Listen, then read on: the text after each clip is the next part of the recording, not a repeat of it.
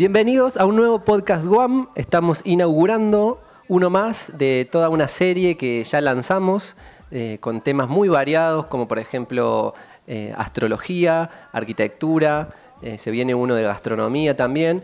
Y este que en realidad tiene que ver con, con, contraponer ideas, con hablar un poco de diferentes temáticas y tratando de siempre tener dos miradas. Dos miradas que nunca eh, hay una correcta, digamos, ni una incorrecta, sino que eh, nos gusta por ahí esto, exponer eh, sobre una temática diferentes opiniones, diferentes experiencias, diferentes situaciones.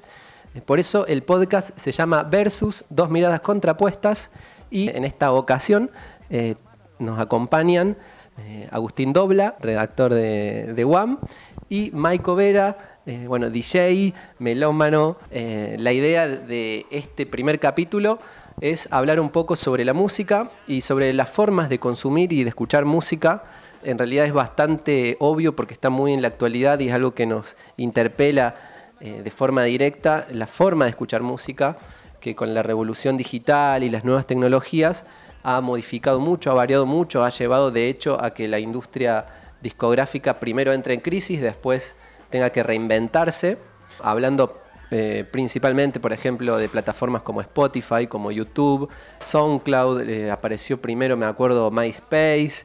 Eh, hay una primera que en este momento, Napster, Napster que fue como la primera para poder escuchar música en MP3 y descargarlo de forma gratuita, completamente ilegal después, o sea, nunca tuvo los derechos eh, la persona que creó esta plataforma para poder compartir y difundir música, pero fue la que eh, rompió con todo y dio inicio a lo que es hoy eh, esto, las nuevas formas digitales de consumir música que han llevado un poco a, una crisis discográfica, a un, a un abandono del CD, a un abandono de los reproductores de CD, es un poco, también me estoy adelantando, pero ya no vienen casi dispositivos eh, con, eh, con, un reproductor de CD, las computadoras vienen, vienen, sin eso, eh, los equipos también. Me gustaría que, que, ustedes nos comenten cuáles son sus experiencias.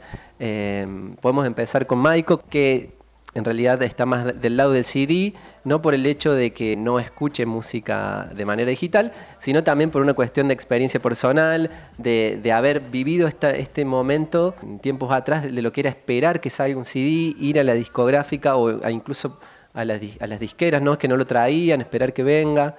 ¿Cómo fue tu experiencia con la música, quizás arrancando desde, niño, digamos, desde, tu primer acercamiento a la música? Hola, ¿qué tal? Rodri, Agustín.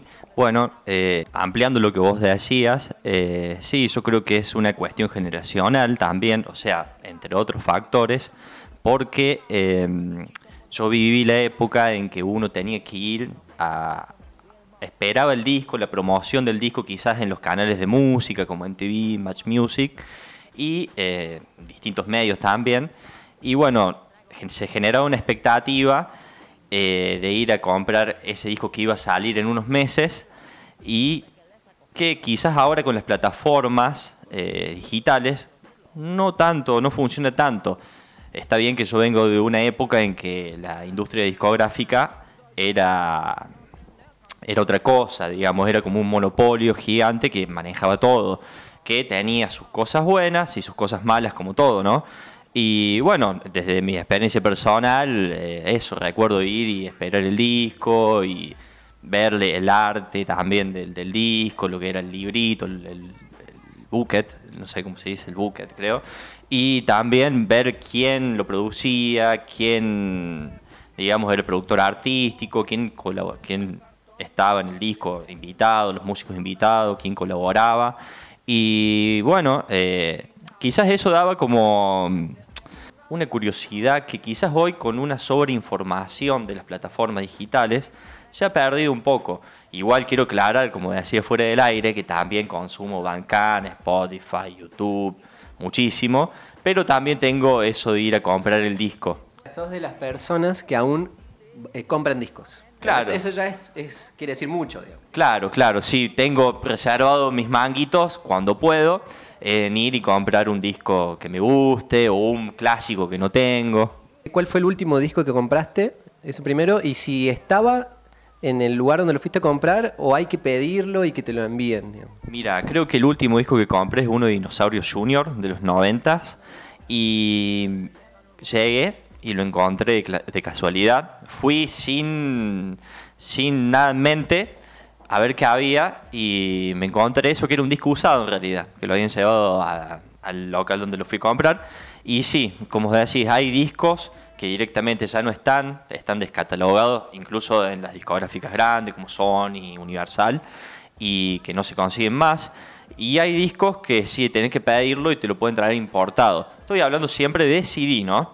Eh, el vinilo, como decimos también, creo que la industria se reinventó y ahora está más en boga el vinilo. Y también, bueno, sé que han salido títulos, sé que han salido títulos que, eh, son viejos de los 90, 80, 70, pero se usa mucho el usado. Se canjean, incluso hay grupos en las redes sociales donde podés encontrar vinilos. Qué loco esto también, que yo no lo viví, no lo hice nunca en realidad, y que sí se ve mucho de películas y que me parece que también en películas, y que, pero que marcan toda una era, de ir a la, disquería sin nada en mente, o sea, eh, ir, a, ir a burgar, a ver y elegir ahí y ver en el momento qué me compro, digamos, no, no ir a buscar ningún CD en particular, sino decir, bueno, voy a chusmear a ver qué hay. Eh, eso no sé si sigue sucediendo. Eh, de hecho, me pregunto yo, bueno, acá hay unas disquerías, eh, ¿cómo, cómo les, debe costar subsistir, mantenerse, no? Y mm, Chapu, te quiero preguntar a vos. Chapu, 21 años, 21 años de edad estudiando comunicación. Si alguna vez compraste un disco o cuál fue tu experiencia hablando de, de CDs, ¿no? Más que de disco. Uno dice disco, pero no es vinilo, sino CDs. Hola Rodri, hola Michael, ¿cómo están? Yo eh, recuerdo de, chico, de mi infancia, los, primeros CDs ya eran eh, grabados con música descargada. No era el disco original de una banda o de un solista X. Eh, no, no ibas a una disquería, ibas, por ejemplo, por decir, a un ciber a que te grabaran un CD con las canciones que se te ocurran. Eh, eso ya es otra, otro tipo de experiencia que creo que estuvo al medio entre el, buscar el disco original o el CD original y en lo que hoy tenemos que, bueno, que ya ha sido abandonado, digamos, esa, no por completo, pero sí en gran parte esa práctica de ir a comprar un, un CD. ¿Tenés dónde escucharlos, por ejemplo, ahora? Tengo dónde escucharlos, eh, pero, pero no acá, por ejemplo. Yo tengo en, mi casa, en, mi pueblo, eh, tengo, porque tengo un, reproductor que tiene años, eh, en donde se escucha la radio, se escucha CD, se escucha... Bueno, pero acá no, acá yo tengo un reproductor que es portátil y que tiene Bluetooth y nada más. Entonces es, puramente para eh, lo que y bueno, la entrada auxiliar, para lo que sería música móvil, lo que tenés en el celular o en una computadora. Después pasa otra cosa, que por ejemplo, está bien, eh, está la facilidad de tenerlo en celu, eh, a, qué sé yo, a Spotify, por ejemplo, es siempre lo, primero que se me viene a la mente, ¿no? pero después tenés que tener datos o tenés que tener internet, wifi para poder consumir esa música, o sea, incluso por ahí decís, bueno, no, no los gasto los datos, y ahí te quedaste sin, música, por ahí teniendo el CD, así lo pones eh, y listo. Eh, pero después hay otra cosa que mm, dicen, que está medio dividido, por ejemplo, yo no sé eh, si es así o no, que en el CD la, calidad de la música es mejor que en MP3, es mejor entonces que YouTube o que Spotify y que se nota. Usted, vos, por ejemplo, Michael, ¿notás esa diferencia? Mira, lo que te puedo responder a eso es que eh, es depende también el estilo de música. Eh, hablamos con un amigo, el Kai, Kai Robles, hablamos el otro día que lo mejor un CD, que un, un trabajo que se hizo en, los 90 con, por ejemplo, de música electrónica IDM, no sonaría bien en un vinilo, pero sí en un CD. Es como que también tiene mucho que ver eh, el tiempo de la música. Eh, yo creo que una música disco, ponele, suena mucho mejor en un vinilo que en un CD. Pero un disco de, electrónica experimental que salió en los 90, que era cuando más se usaba el CD, me parece que suena mejor en un CD.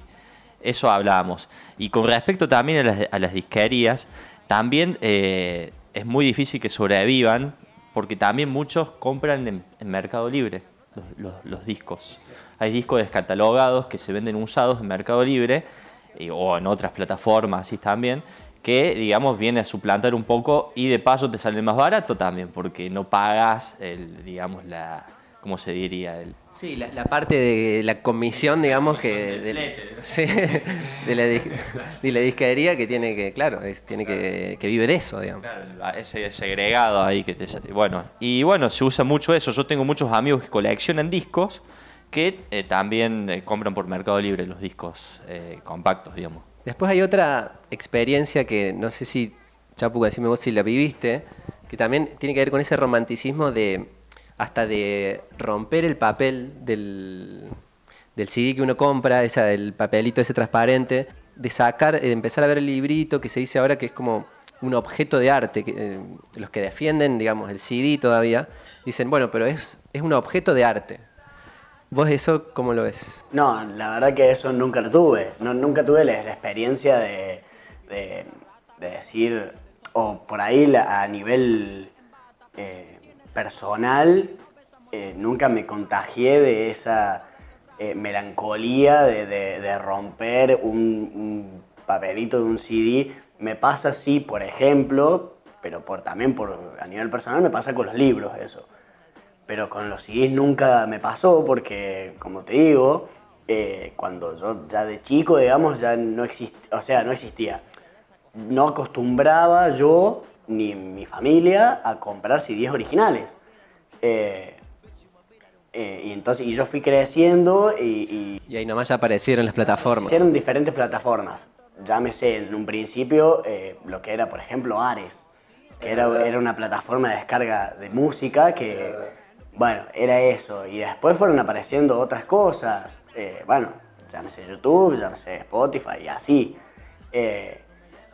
no, no, no, no importa el nombre de la aplicación, sino que fueron apareciendo distintas plataformas que no tampoco me permitieron a mí, digamos, agarrar esa melancolía o ese cariño con el, CD físico eh, y con todo lo que implementaba, el, ritual de, ir a esperar el disco, eh, eh, traerlo, abrirlo, mirar el, arte, etc. Para nosotros, el arte del disco está puesto en un videoclip o, en una portada a nivel digital que aparece en Spotify o en, YouTube cuando suben los discos completos, por ejemplo, pero no en, un librito que viene dentro de la misma cajita del CD.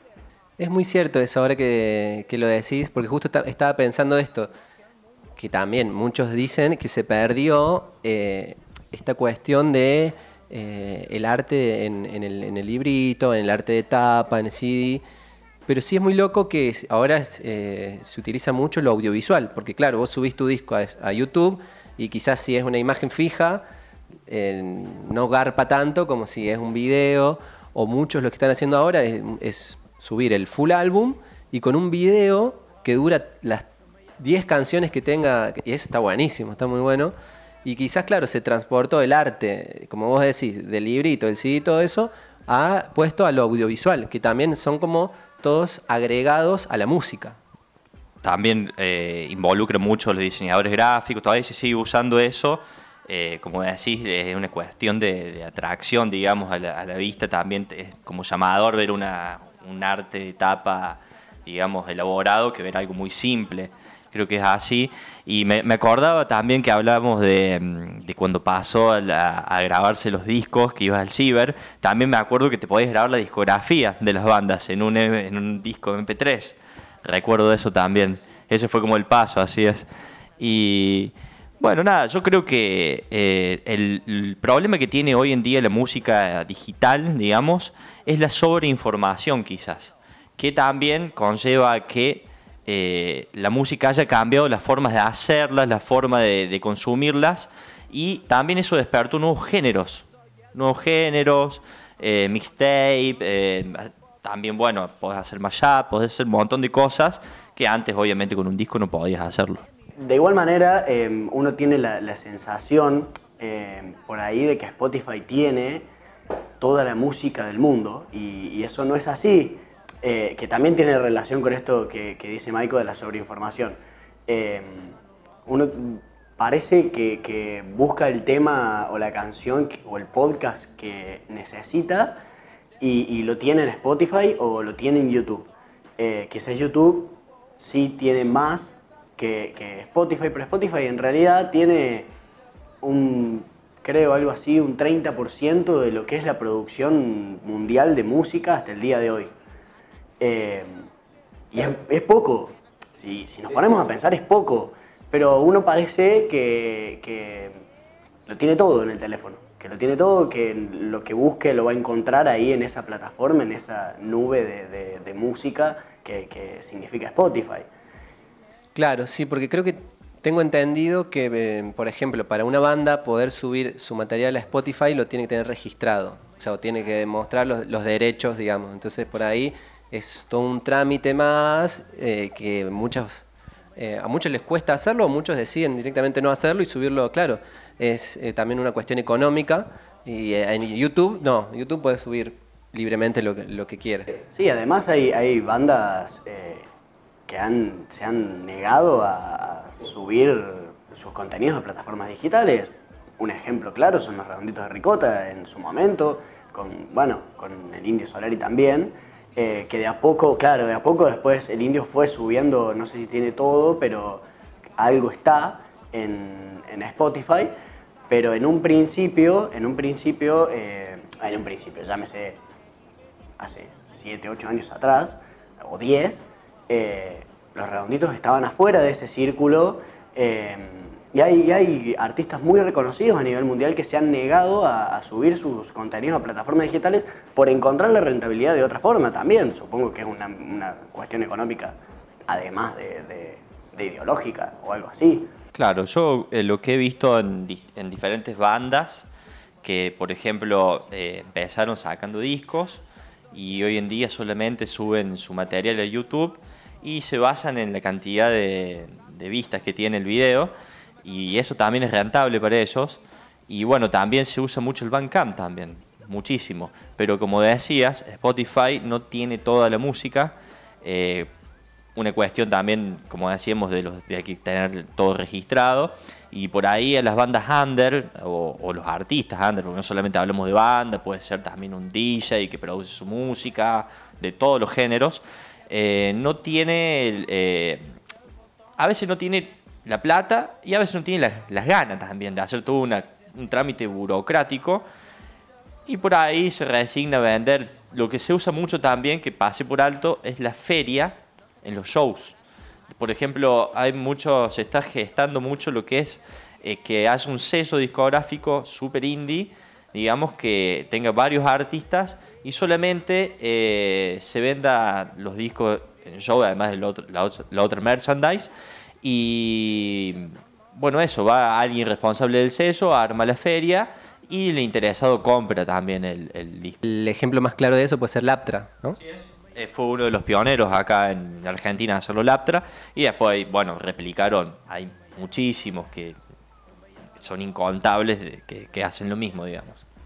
Eh, Laptra, aclaramos si alguien no lo conoce, es el sello de El Mató, El Mató un policía motorizado, pero bueno, tiene eh, a muchos, las ligas menores, está 107 mm, Faunos, eh, Antolín, em, Bestia Bebé, sí, muchísimos otros más que sí, están dentro y bueno, que es una de las productoras independientes que sigue generando discos, pero porque también pasa, y ya como para ir cerrando, el tema del lado del músico. Hay músicos que eh, gastan, bueno, sus ahorros, digamos, hacen, por ejemplo, no sé, obviamente, lo que hace todo un músico independiente, recitales, recitales, recitales, graba su CD y muchos apuestan a hacer todo el también trámite, qué sé, yo, para em, editar su, disco en físico. Pero después está la otra postura de también muchos eh, artistas eh, independientes de decir, no, no, no apuesten más eh, por, el disco físico. Directamente no gasten ni siquiera sus ahorros, digamos, inviértanlos en grabar en un buen sonido, digamos, en un buen estudio. Eh, y el disco físico ya fue, digamos. No sé, un poco mm, cuál es la opinión de ustedes también. Sí, eh, en realidad yo creo que también depende del género, al que, del género musical eh, al, que, al que pertenezcan y que permiten eh, o que tienen esa melancolía por el, por el CD más marcada. Por ahí los, los ritmos o géneros más latinos que, que por ahí están más de, de moda, por decirlo de alguna manera hoy en día, un trap, un reggaetón, no apuntan tanto a ese, a ese modo de, de, vender y directamente apuntan a las plataformas en donde eh, la ganancia económica viene por los views o por las reproducciones en, en Spotify. Eh, también tiene algo de eso.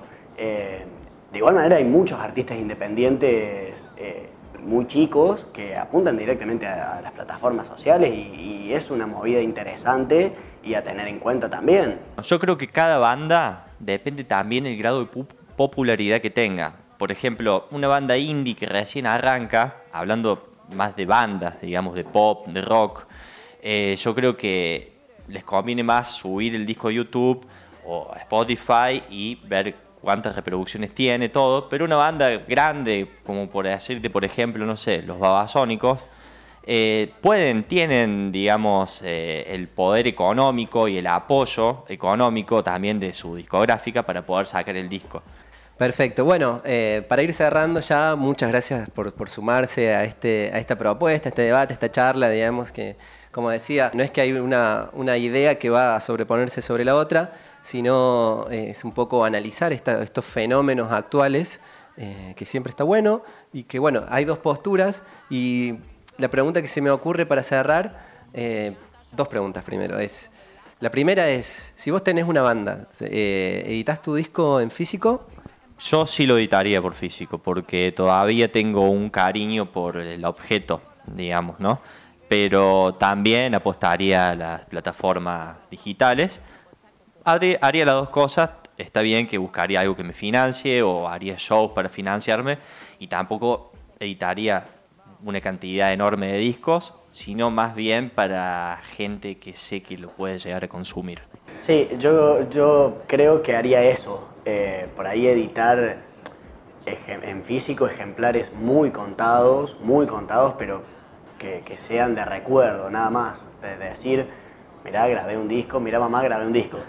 Eh, nada más, el resto yo apuntaría directamente a lo que es plataformas digitales, eh, bueno, Spotify eh, o, cualquiera en realidad, no solamente Spotify, hay muchas plataformas que por ahí están más opacadas que, Spotify, pero que también va muy bien, y bueno, YouTube, por supuesto. Mirá mamá, grabé un disco, pero no tenemos dónde escucharlo. Eh, bueno, muchas gracias de nuevo. Y viene un apocalipsis y desaparecen o todas las plataformas o todos los discos, CDs, digamos, y queda una sola. Eh, con todos sus beneficios y con todos sus perjuicios, ¿qué eligen?